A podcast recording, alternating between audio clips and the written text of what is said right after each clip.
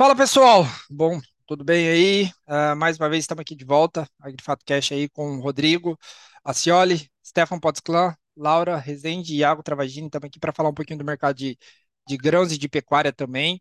Uh, começando o mês de novembro, né, hoje é 1 de novembro, uh, depois das eleições aí, a gente está passando por um processo ainda conturbado agora nesse, nesse pós-eleitoral aí, algumas paralisações de rodovia, a gente está acompanhando de perto, isso sim pode impactar o mercado, a gente vai trazer mais detalhes aí durante o podcast.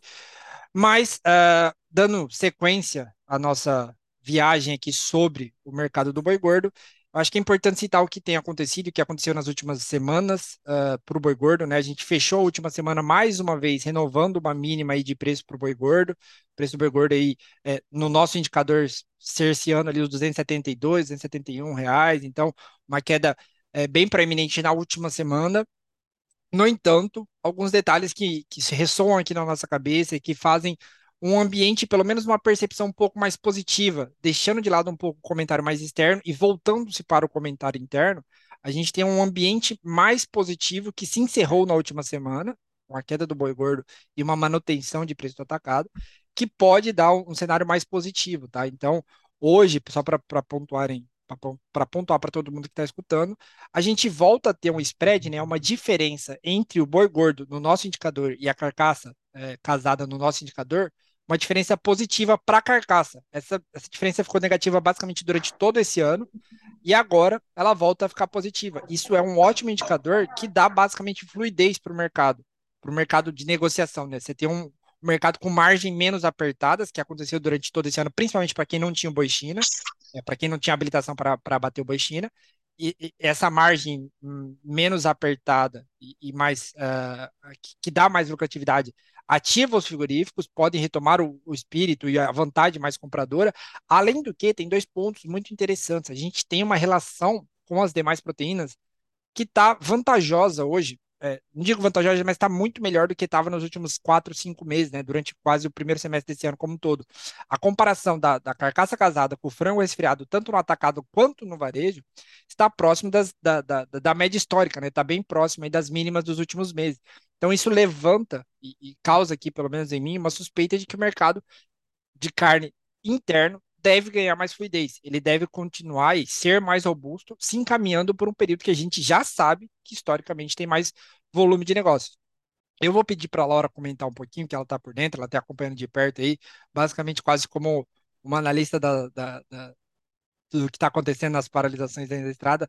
Laura, se puder trazer um, um, um briefing aí para a gente do que tem acontecido e sobre como isso já tem impactado, a gente já tem ficado até relativamente preocupado aí com o mercado da carne, com o mercado do boi, por conta do que está acontecendo nas paralisações em algumas é, rodovias federais aí, acho que por todo o Brasil, né? Se puder dar uma atualizada para a gente aí, por favor. Beleza. Então, bom dia, boa tarde, boa noite, não sei que hora vocês vão estar ouvindo esse podcast, né, pessoal? Mas vamos falar um pouquinho do que está acontecendo no pós-eleição. Com a vitória do Lula, nós tivemos vários, vários entes assim, da, da cadeia no geral, principalmente a cadeia agro, que é a cadeia que a gente trabalha aqui, se incomodando bastante, né, em relação a essas movimentações e começaram a ter algumas atitudes em relação a isso, e uma delas foi obstruir rodovias. É, nós tivemos ontem, no último momento que eu vi aqui, mais de 200 focos confirmados já de obstruções em rodovias, algumas totais, outras parciais. E aí, ontem à noite mesmo, o Alexandre de Moraes é, decidiu, né, ordenou aí que essas rodovias fossem desobstruídas pela Polícia Rodoviária Federal e também polícias militares regionais. Começaram, já a gente já viu algumas movimentações aí das polícias tomando algumas atitudes, lançaram muitos, muitos vídeos, né, muitas até fake news também nos WhatsApps, o que não é nada de se assustar, né? Sempre que a gente tem essas movimentações, sai muita notícia que é verdadeira, mas muita notícia falsa também. Então a gente viu algumas é, publicações até verdadeiras de polícias rodoviárias federais, de polícias militares, até apoiando o movimento da forma que eles poderiam, né? Falando, olha, a gente está aqui não para é, prender vocês ou não para tomar nenhuma atitude a primeiro momento, mas sim só para policiar mesmo, para verificar como estão acontecendo as movimentações, porque é de serviço deles terem que reportar aos superiores. Então a gente estava vendo isso, mas após essa decisão do Alexandre de Moraes, aí o STF validando isso também, começamos, começamos a ver as polícias já interferindo de forma mais ativa na, nessas reivindicações aí com, nas obstruções das rodovias. É, isso tem impactado já, não de forma ativa, muito pontual o mercado de carnes, tá? Em São Paulo, por exemplo, nós tivemos alguns registros já de falta de carnes em supermercados e açougues, mas nada genera generalizado na cadeia. Como tem só dois dias, hoje vai completar, hoje é dia primeiro, vai completar o segundo dia dessas manifestações, ainda é pouco para realmente ter um impacto a nível nacional, né, no mercado de carnes, mas nós já estamos observando isso acontecer de forma pontual. Se estendermos um pouco mais, vai depender de como vão ser. Eu estava um pouco antes aqui da gente entrar para a gravação do podcast, eu estava vendo que tiveram algumas rodovias que foram desobstruídas, mas logo os manifestantes voltaram, né? Então, vamos ter que ir acompanhando isso de perto para ver realmente se, se vão continuar eh, essas manifestações ou se vão parar após essa, essas decisões do, do Supremo, né? Então, mas se continuarem, provável que vamos ter um impacto grande. E não é uma notícia muito boa para a gente, porque a gente já vem falando desse novembro, né, como você pontuou inicialmente, de que era a expectativa que a gente teria para dar um fôlego na arroba bovina, é, aumentando o consumo interno pelas festividades de final de ano, né, a demanda dos frigoríficos por, por boi tende a aumentar para conseguir abastecer esse mercado consumidor para o final de ano. Então, era a nossa esperança. E aí, se vier a, a esse momento de obstrução, né, de travar um pouco essa fluidez da cadeia, pode impactar também, não levando as altas da arroba bovina. Então, podemos ter um, uma correlação direta, vamos acompanhando para ver como essas manifestações vão se desenvolver no, no, decorrer da semana, se vão continuar ou não, se após essa decisão vão, vão estagnar e como que isso vai influenciar. Mas pode sim ter uma influência bem significativa nesse momento, ainda mais que a gente estava com esperança de preços melhores aí. Eu vou, vou adicionar um ponto aqui que eu acho que é, que é, que é válido para a gente, sabe? Assim, pelo menos o que a gente tem acompanhado também é que alguns frigoríficos e alguns, é, é, principalmente distribuidores de carne, paralisaram o transporte tanto de animais quanto de carne por, in, por indefinição, sabe? É um momento que realmente é, traz uma indecisão sobre qual vai ser o próximo passo, né? O que, que, a gente vai ver amanhã. Então é difícil você jogar uma carne no mercado que você não sabe se ela vai chegar e, e que você tem um, um, produto perecível, né? Digamos assim. Então, é, acho que esse é o momento ainda de avaliação e indefinição sobre o que vai ser o próximo dia, que vai ser a quarta, amanhã é feriado, a quinta. Então a gente vai ainda encaminhar. Mas é óbvio que uma protelação e um estendimento desse processo de, de paralisação pelos próximos dias e semanas pode ser sim é, prejudicial para a cadeia como um todo. E aí, quando eu digo prejudicial, é porque o frigorífico não vai abater porque ele não está conseguindo receber animal, né? ele vai ter toda uma ociosidade da sua planta que já está elevada, ele vai aumentar ainda mais, então não vai ter demanda para compra de bovino, né? Então, em teoria, é, a gente pode ver preços ainda menores para aqueles frigoríficos que conseguirem ainda fazer esse, esse trânsito, então eles tendem a reduzir. E um ponto que é muito parecido, né? Com o que aconteceu com a Covid e aquelas paralisações, né, as restrições de locomoção lá em 2020, principalmente nos Estados Unidos. Algumas plantas que conseguiram ficar aberta, ou enfim, a gente viu basicamente uma quebra dos elos da cadeia, né? O boi caindo ao mesmo tempo que a carne subia, porque quem tinha carne vendia mais caro, pouco se interessava né, com o preço, e quem conseguia comprar boi, né, que ainda ficou algumas indústrias operando, que tinham funcionários para poderem operar naquele momento por outros motivos, esses frigoríficos continuaram abatendo, só que forçaram a queda, porque eles eram menos, você tem menos frigoríficos abatendo e, consequentemente, você consegue forçar ainda mais queda. Ele comprava mais barato e vendia mais caro. Então, isso pode acontecer, obviamente, se protelar, tá? Se a gente não consegue transportar mais gado para algumas plantas, as, as, que sobrarem vão querer comprar mais barato e, obviamente, como elas vão estar processando carne ainda, elas vão tentar vender mais caro. Então, hoje, existe a possibilidade de que as, essas plantas que não sofrem com tanta intensidade e, e esses frigoríficos aumentem um pouco o preço do, da carcaça. Existe essa possibilidade, tem que acompanhar, mas isso pode acontecer na próxima quinta-feira, sexta-feira aí, dependendo do, do, comportamento do mercado. Um outro ponto é, que eu acho que é interessante também a gente trazer aqui é sobre uma notícia que já vem sendo ventilada, já vi, já, a gente já viu muito comentarista, é, principalmente da Internacional, falar sobre isso, e também aqui a gente, nas nossas fontes internas, tem captado um movimento um pouco mais uh, aquecido da, China, tá? Depois da, da, da eleição lá, né, da suposta eleição para o terceiro mandato do Xi Jinping, a gente teve agora uma indicação um pouco mais clara de que talvez a China vai começar a reduzir as restrições de locomoção interna. Isso é muito importante para a carne bovina, né, centrando aqui principalmente na carne bovina, porque a carne bovina, mais uma vez, ela é consumida principalmente em restaurantes por lá, né? É, um, é, é uma, uma proteína que depende muito da, da do, do, consumo do varejo ali, da, do setor de serviços. Com o fim dessas restrições, assim como já foi feito na Coreia do Sul, né? A Coreia do Sul também levantou todas as restrições. Se realmente a gente vai ao fim dessas restrições, é uma ótima notícia para a gente, é, deve levar o mercado e principalmente os importadores a ficarem mais animados. São normalmente esses importadores que determinam essa volatilidade de preço. E se isso se confirmar, a gente teria uma ótima notícia aí para um importante mercado que deu muita, muita pressão para o boi gordo aí para cima durante esses, uh, durante esses anos, né? Trouxe o boi chino, uma categoria diferente. Se eles voltarem e voltarem com ímpeto, isso pode ser sim, uma ótima notícia para a carne bovina e para o boi gordo brasileiro. Há de se acompanhar ainda, mas é uma notícia que ela já vinha ganhando forma, principalmente a partir de agosto, no, é, setembro, desde quando se ventilava sobre como seria a, a reunião do, do, Partido Comunista Chinês e como seria o terceiro mandato, se o Xi Jinping seria levado para o terceiro mandato. A gente teve uma definição sobre isso e agora esses rumores ganharam tons mais uh, aparentemente verdadeiros, né? Eles aparentam que devem sim reduzir as restrições. Isso é uma uma boa notícia que pode impactar, tá, pessoal? É, da parte de pecuária, eu acredito que é isso. A gente continua aqui de perto, como eu disse para vocês, essas paralisações a gente vai ter que observar muito de perto para ver se impacta.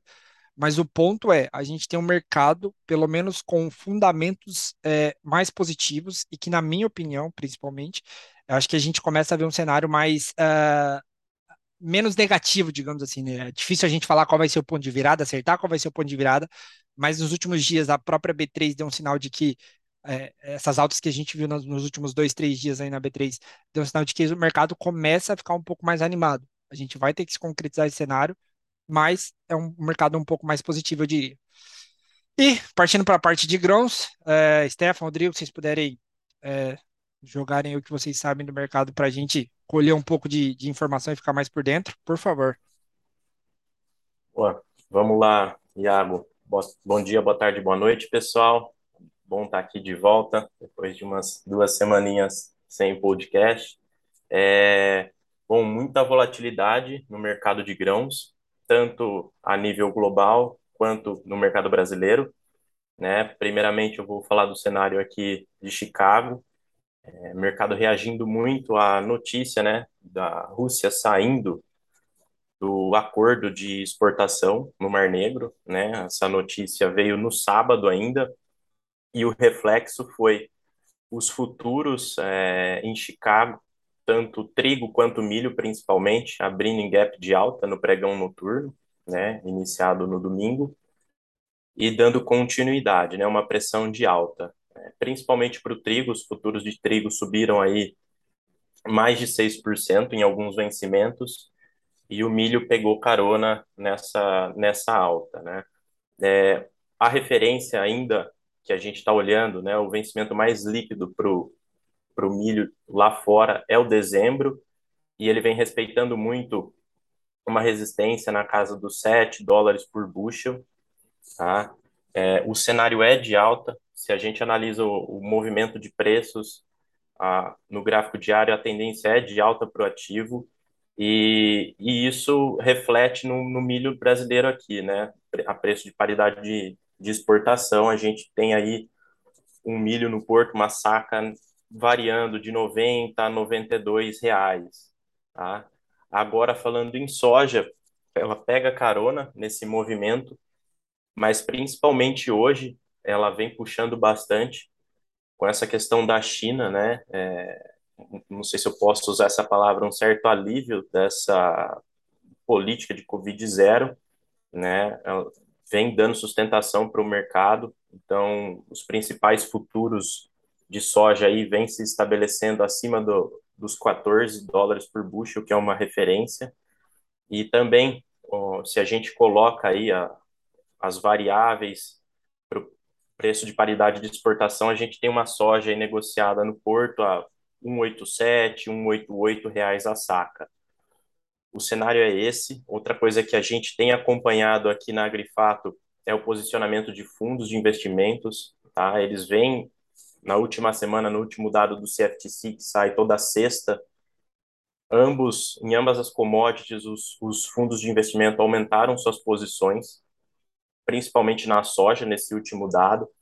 Então, é um, uma coisa que a gente gosta de linkar, né? Movimento do preço e esse posicionamento de especificamente desse player e rebate aqui no Brasil, né? Ah, agora, especificamente falando do nosso mercado, B3, é, o principal direcionador, eu diria que foi o dólar, né? Movimentou bastante, muita volatilidade, tanto pré-eleição, né? Pré-segundo turno das eleições presidenciais, quanto no primeiro pregão após o segundo turno, né? Muita volatilidade, o dólar subiu muito e devolveu todo o movimento. E, e o vencimento nosso CCMX, pode-se dizer que ele está travado ainda na casa dos R$ reais a saca, né? Com essa volatilidade toda de dólar e tensão no Mar Negro. Ele chegou no pregão de ontem a bater na máxima 8,835 mas ele devolveu o movimento e voltou a fechar na casa dos 8,6. Então, assim, é muita cautela, o mercado está muito volátil, né? É muita informação referente a essa questão do acordo, né? A Rússia saiu do acordo, né? Falam em suspensão. Eu acho que vai ter muita indecisão, muita volatilidade até a renovação desse acordo, que está prevista para o final de novembro e também agora muita atenção nessa questão da China, né? Apesar da moeda chinesa do yuan tá fraco perante ao dólar, toda essa questão envolvendo esse, como eu posso dizer, um alívio, um relaxamento em relação a essa política de Covid-0 pode dar sustentação para as commodities agrícolas, tá? E hoje saem, saem dados, também acho que é interessante colocar aqui, de exportação do CSEX, é, provavelmente Tá? A gente vai ter aí o melhor mês de outubro para exportação de milho. Tá? A gente já vende recordes aí em agosto, né? A gente teve em agosto desse ano o melhor mês de agosto, em setembro desse ano também o melhor mês de setembro e provavelmente teremos aí o melhor mês de outubro com mais de 6 milhões de toneladas de milho exportadas, tá? Acho que os principais pontos eram esses. É, agora eu vou pra, passar a bola aí para o Stefan, que vai continuar aí com mais um mercado interno aqui, nosso mercado brasileiro. Beleza, Rodrigo. Só para complementar a tua fala, Rodrigo, já saiu os dados do CSEX, a gente tem aí o segundo recorde, o terceiro recorde mensal histórico, né? 7 milhões e 200 mil toneladas de milho exportado agora no mês de, de, de outubro, né? Tudo bem, é um dado preliminar, talvez tenha alguma correção ali no dado final ainda que vai sair, mas o fechamento do mês do CSEX aponta já esse recorde para o milho.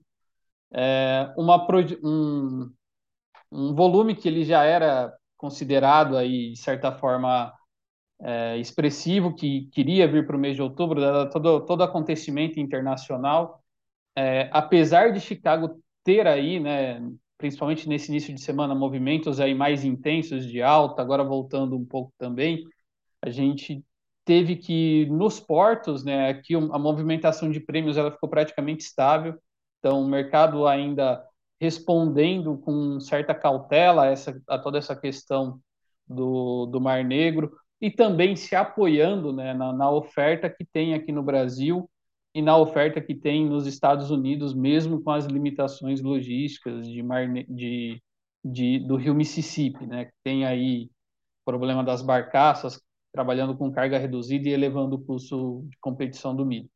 Que no mercado doméstico a gente viu pouquíssima movimentação aí dos preços de milho, mercado praticamente lateralizado também, da mesma forma que a bolsa vem apresentando esse movimento, o físico também com alguns pequenos ajustes pontuais para cima ou para baixo, mas o mercado ainda é bastante travado.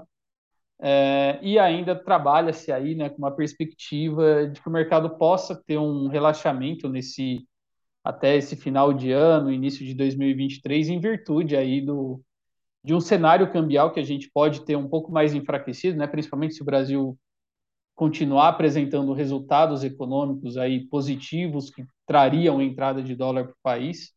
É, isso teria reflexo, é, de certa forma, sobre paridade de exportação e também a quantidade de milho disponível para comercializar que a gente tem. Pouco mais aí de 30% da safra total de milho. Isso dá mais de 30 milhões de toneladas que a gente teria aí disponível no mercado doméstico, ainda para comercializar.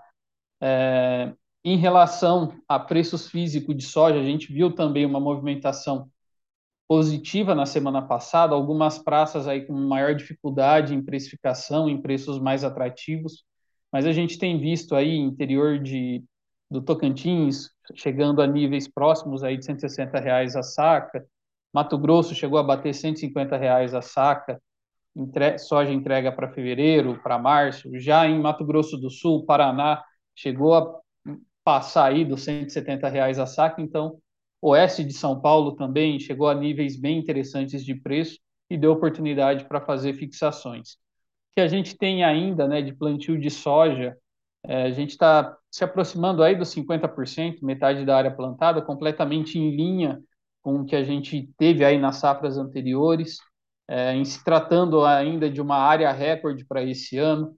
É, o plantio em todas as regiões é, sem problemas maiores de, em relação a clima. Essa semana só, né, o restante de hoje até o final da semana, a gente deve ter uma frente fria um pouco mais intensa.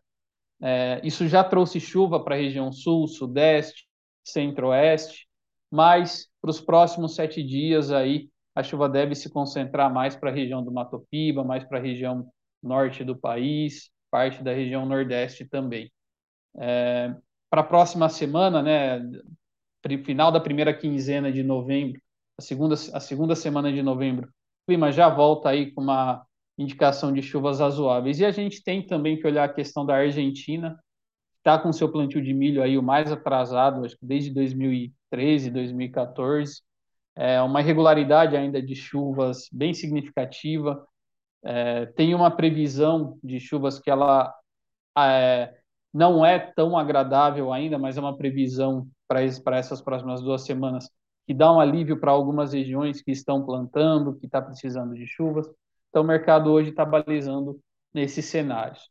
É, em relação a, também a, a movimentos de, de, de Chicago, é, toda essa questão da China, como o Rodrigo já colocou, o mercado ainda também segue pesando muito, né, precificando muito a questão de commodities em geral, quanto a, aos riscos econômicos globais. Né, o mercado, apesar de estar tá tomando algumas posições de risco, ainda tem esse fator macroeconômico pesando aí num, num cenário de mais, você poderia trazer um maior avanço de preços, mas por hora a gente tem um cenário aqui é, de oferta, né, de formação de oferta aqui na América do Sul relativamente confortável. Acho que dos principais pontos de grãos era isso, pessoal. Vocês têm mais, se alguém tiver mais alguma colocação, alguma ponderação, da minha parte está feito. Bem, é, Laura Rodrigo, se não tiverem, acho que eu posso é, partir para a parte, é, já íamos para a parte final aqui do, do, do, podcast essa semana. A gente não pode contar com a presença da Lídia, né? Ela está um pouco corrida aí, né? Esse pós-eleitoral tem sido um pouco corrida aqui para a gente também. É, mas, enfim, a gente caminha aí mais uma vez para um mercado agora desse fim de ano, faltam apenas mais 60 dias para a finalização desde 2022. Lembrando que, mais uma vez, a gente não está tratando aqui sobre a questão da, dentro da pecuária do ciclo pecuário, mas ele continua agindo sobre os preços, tá? Apesar de um ânimo de curto prazo que a gente tem trago nas nossas expectativas e nas nossas perspectivas, vale ressaltar sobre o momento que a gente ainda vive dentro da pecuária brasileira, que é um momento de mais, mais oferta, né? mais expansão de oferta. Bem, eu acho que é isso. A gente vai continuar acompanhando qualquer novidade, qualquer urgência aí, a gente vai estar lá no nosso Instagram pontuando e trazendo aí os impactos é, sobre decisões e sobre o que acontecer dentro da pecuária e da, do agronegócio como um todo. A gente vai estar lá no nosso podcast, pode acompanhar a gente lá. Nosso Instagram, me perdoa. É isso. Agradeço mais uma vez a todo mundo que está ouvindo. E obrigado, Stefan. Obrigado, Laura. Obrigado, Rodrigo. Valeu, Valeu pessoal. Obrigada, Valeu, pessoal. pessoal. Boa semana. Bom trabalho.